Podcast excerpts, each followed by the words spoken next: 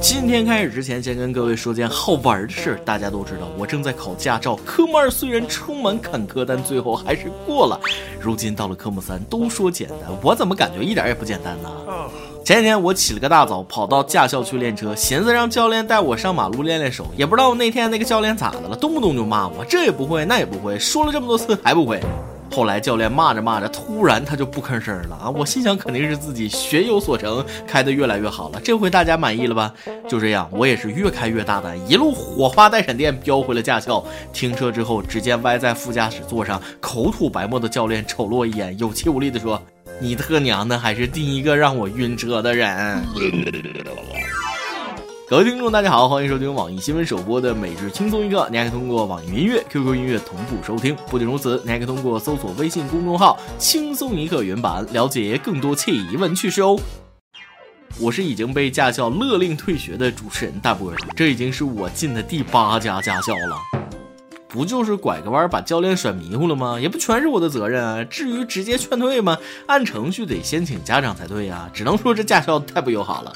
人与人之间应该互相理解、相互包容，不能发生一点什么矛盾就走极端。就像下面这位东北大哥，堪称典范，充分体现了人性之美。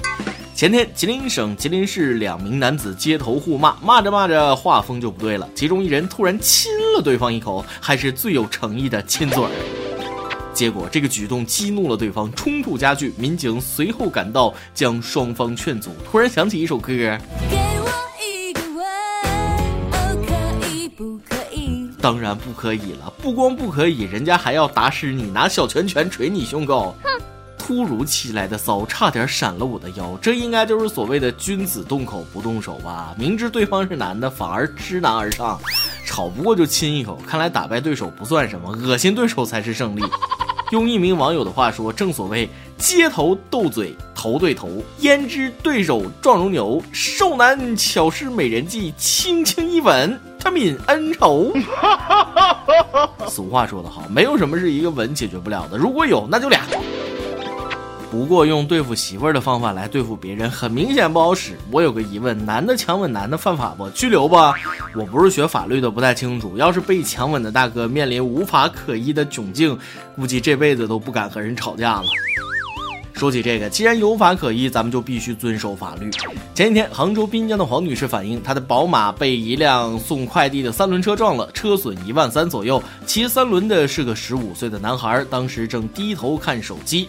事后，警方认定为三轮车驾驶员虽然全责，但年纪较小，赔偿不应该影响其生活。于是，黄女士也做出让步，只让他赔四千元。结果还是没赔全，就赔了一千块钱，还是快递公司出的。后来打电话过去，对方。甚至还说，上次我撞了一辆保时捷都没赔这么贵。嗯，这就是典型的我穷我有理，你富你活该。对，人家宝马都是大风刮来的，就你三轮车是辛辛苦苦挣的，谁挣钱容易啊？本来出来打工挺辛苦的，还想同情同情你，现在就冲你说的这句混话，支持黄女士索赔到底，必须让她赔，不是为了要她的钱，而是让她通过赔偿明白缺德和有钱的联系与区别。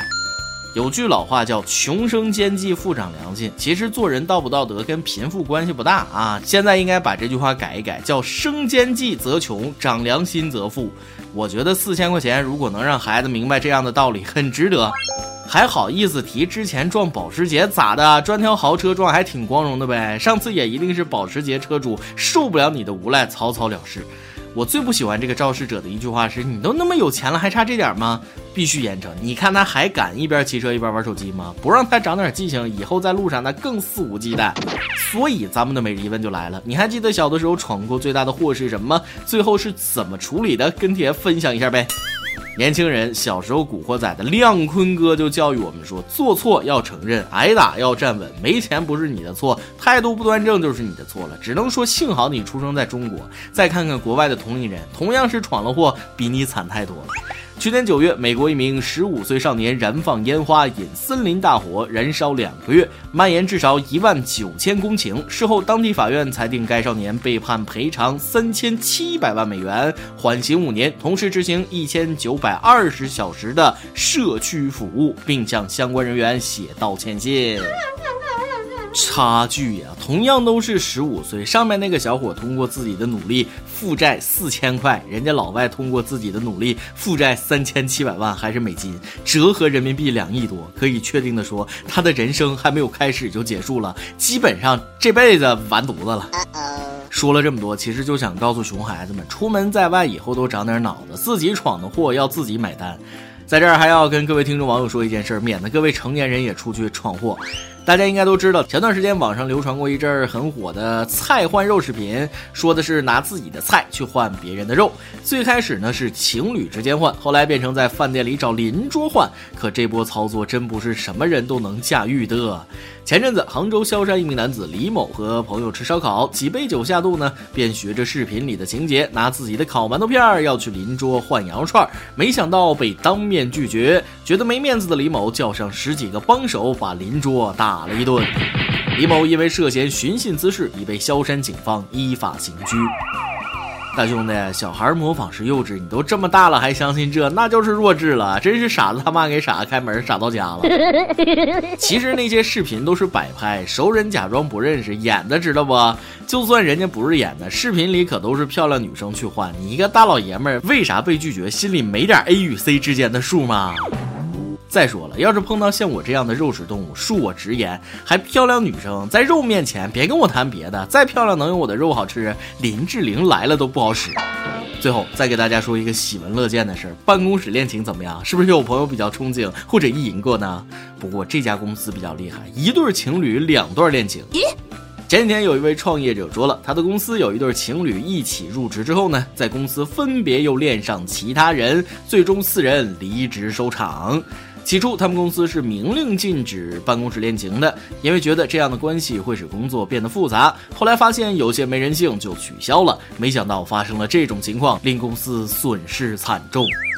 要不说很多很多规定都是前辈们的血的教训呢？其实公司不是怕你们谈恋爱，是怕你们瞎谈谈崩了，工作没法干呢。不过这公司也是倒霉，都说兔子不吃窝边草，结果一下损失四名员工。不过咱们换一个思路，既然这么人杰地灵，要不要考虑做一个婚恋公司呢？可不让恋爱，好像也真挺没人性。让恋爱吧，这还容易影响工作啊，这咋整？在这儿，我给各位当老板的出个招儿：没事儿的时候就应该经常带领手下的员工吃喝玩乐，多多出入娱乐场所，再拍点照片，一堆不可描述的实锤在手里。我看谁还敢在公司内部谈恋爱？拆散一对儿是一对儿。今天你来啊，榜跟家榜咱们上提问了。每个人都有一个天生的克星，有人怕老鼠，有人怕蛇，你最怕的是什么动物呢？怕到了什么程度呢？昨天我看了一下跟帖，网友们怕的东西可以说是五花八门啊，但主流还是那几个蛇呀、老鼠呀、蜈蚣啥的，所以我就挑几个冷门的说说。微信网友佛家小怪说了：“我是天不怕地不怕的女汉子，敢养蜥蜴，敢直接用手抓不咬人的虫子，敢抱着蟒蛇拍照，吃过蚂蚱、蝎子、蜘蛛，唯独会怕扑棱蛾子，也就是飞蛾。”很小那种还好，大的怕的要死，因为小的时候家里是蚕蛹，不小心弄丢了一个。过了一段时间，那家伙变成了一块近似手帕那么大的蛾子，还碰巧弄到了我脚背上。后来见到蛾子，吓到隐形眼镜掉出过一只。还有一次半夜回家，在楼道里看到一只大蛾子，吓得掉头逃窜，直接在外面开房住了，在有蛾子的房间里，要么他死，要么我逃。微信网友远方说了，第一次评论激动激动，我最怕的是蛤蟆。记得小的时候班级男生恶作剧，突然变出一个蛤蟆，我直接把边上小伙伴的手掐肿了。还有一次做梦，整个房间都是蛤蟆，我下脚的地方都没有，直接哭醒，哭到天亮，爸妈怎么安慰都没用，害怕到难以承受啊。微信网友 Felix Pad 说了，最怕的动物，这还用问？必须是班主任。你对你们班主任也太不友好了，怎么能用动物形容班主任呢？我呢最怕的是悬浮在教室窗外的班主任，而微信网友河马很忙最怕的，我估计大多数人都怕。我最怕狮子，我家狮子一吼我就跪了。你居然也养狮子，幸会幸会，像你和我这样喜欢养猛兽的人不多了。偷偷告诉你啊，我家也养了一只老虎。先不说了，老虎刚起床，我得赶紧去刷碗了。最后再插一句题外话，昨天我问南方的小伙伴，路边绿化带里的芒果、荔枝熟了之后，可不可以随便捡的问题，有一位热心的网友给了我一个满意的答复。来自南方的微信网友 Y Y 说了，坐标南方芒果绿化带的问题，试着给北方朋友解释一下。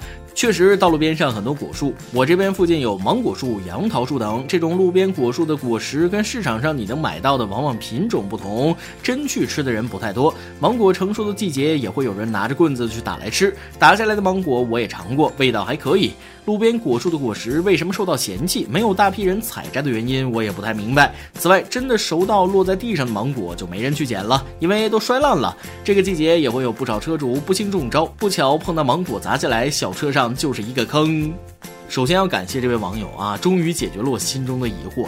至于你说的路边果树的果实为什么受到嫌弃，没有大批人采摘的原因，云音乐有南方网友认为，作为城市绿化的果树，其实都是大量喷洒农药的，不建议吃。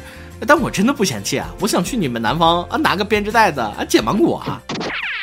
爆料时间，微信网友 L A 说出了他的心事。我跟他在网上认识的，虽然认识时间不长，但真的很爱他。他很优秀，本来过几天他就要去北京实习，然后去国外上班。他还说两年以后挣够一百万来娶我。可就在昨天，他给我发信息说他前女友从成都来西安找他。我昨天就觉得他不对劲了。他问我我现在还在这儿，我去找你好不好？可是我说你去吧，记得娶我。我真的很后悔，我昨天到现在一直想不明白为什么。朋友也开导我说就是网上而已。可是网上不如现实差。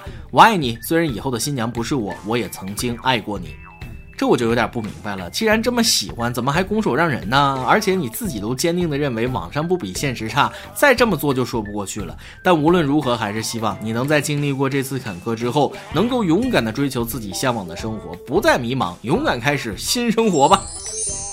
再来一段。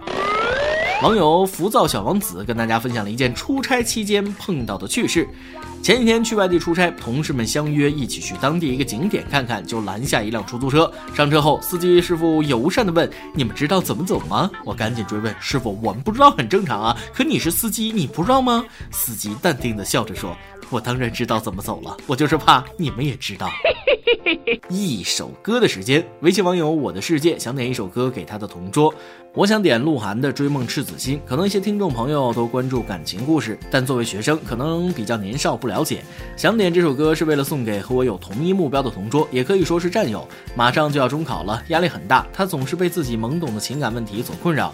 初中两年中，他总是在年级前十，却因在真正重要的初三喜欢上了一个女孩，成绩一路下滑。作为基友，很想帮他，都说旁观者清，我认为一点也不值得，劝过他也不听，在中考前的几个模拟都没考好，真为他揪心。为了让他舒缓一下心情，最近把轻松一刻介绍给了他，只希望把这首《追梦赤子心》送给他，让他回心转意吧。上帝保佑我们如愿进入理想的高中。最后，希望轻松一刻越办越好，主持人也能头发浓密，睡眠良好，精神稳定，财富自由。更希望漂亮小编成全。对于你的朋友，叔叔是过来人，听叔叔一句劝，谈恋爱没啥，青春期到了要顺其自然，但要学会理性的谈恋爱，阳光的谈恋爱。要记得，现在对于学生来说最重要的是什么？其实初中男女生谈恋爱，除了亲亲我我，还可以互相监督学习啊。比如组成一个二人学习小组，考不了满分就不让拉手啊，恋爱学习两不误。再比如说，初中的小男孩都喜欢什么拉帮结派，没事搞个猛虎帮什么的，你不也可以变成猛虎学习小组吗？说了这么多，只想告诉他啊，要以学习为主，恋爱为辅。毕竟，论在女孩心目中的好印象，学霸那才是最酷、最有型的。这首《追梦赤子心》就送给你的同桌，希望他重拾信心，你俩都能顺利考上理想的高中，加油！由电台主播讲当地原汁原味的方言播轻松一刻，并在网易和地方电台同步播出吗？请联系每日轻松一刻工作室，将您的简介和录音小样发送至 i love 曲艺 at 幺六三点 com。以上就是今天的网易轻松一刻。有想说，可以到跟帖评论里呼唤主编曲艺和本期小编包包包小姐。对了，曲总监的公众号曲一刀里面有许多私密或与你分享，敬请关注。最后，祝大家都能头发浓密，睡眠良好，情绪稳定，财富自由。我是大波儿，咱们下期再会，拜拜。充满鲜花的世界到底在哪里？如果它真的存在，那么我一定会去。我想在那里最高的山峰伫立，不。在乎它是不是悬崖峭壁，或者用力爱，那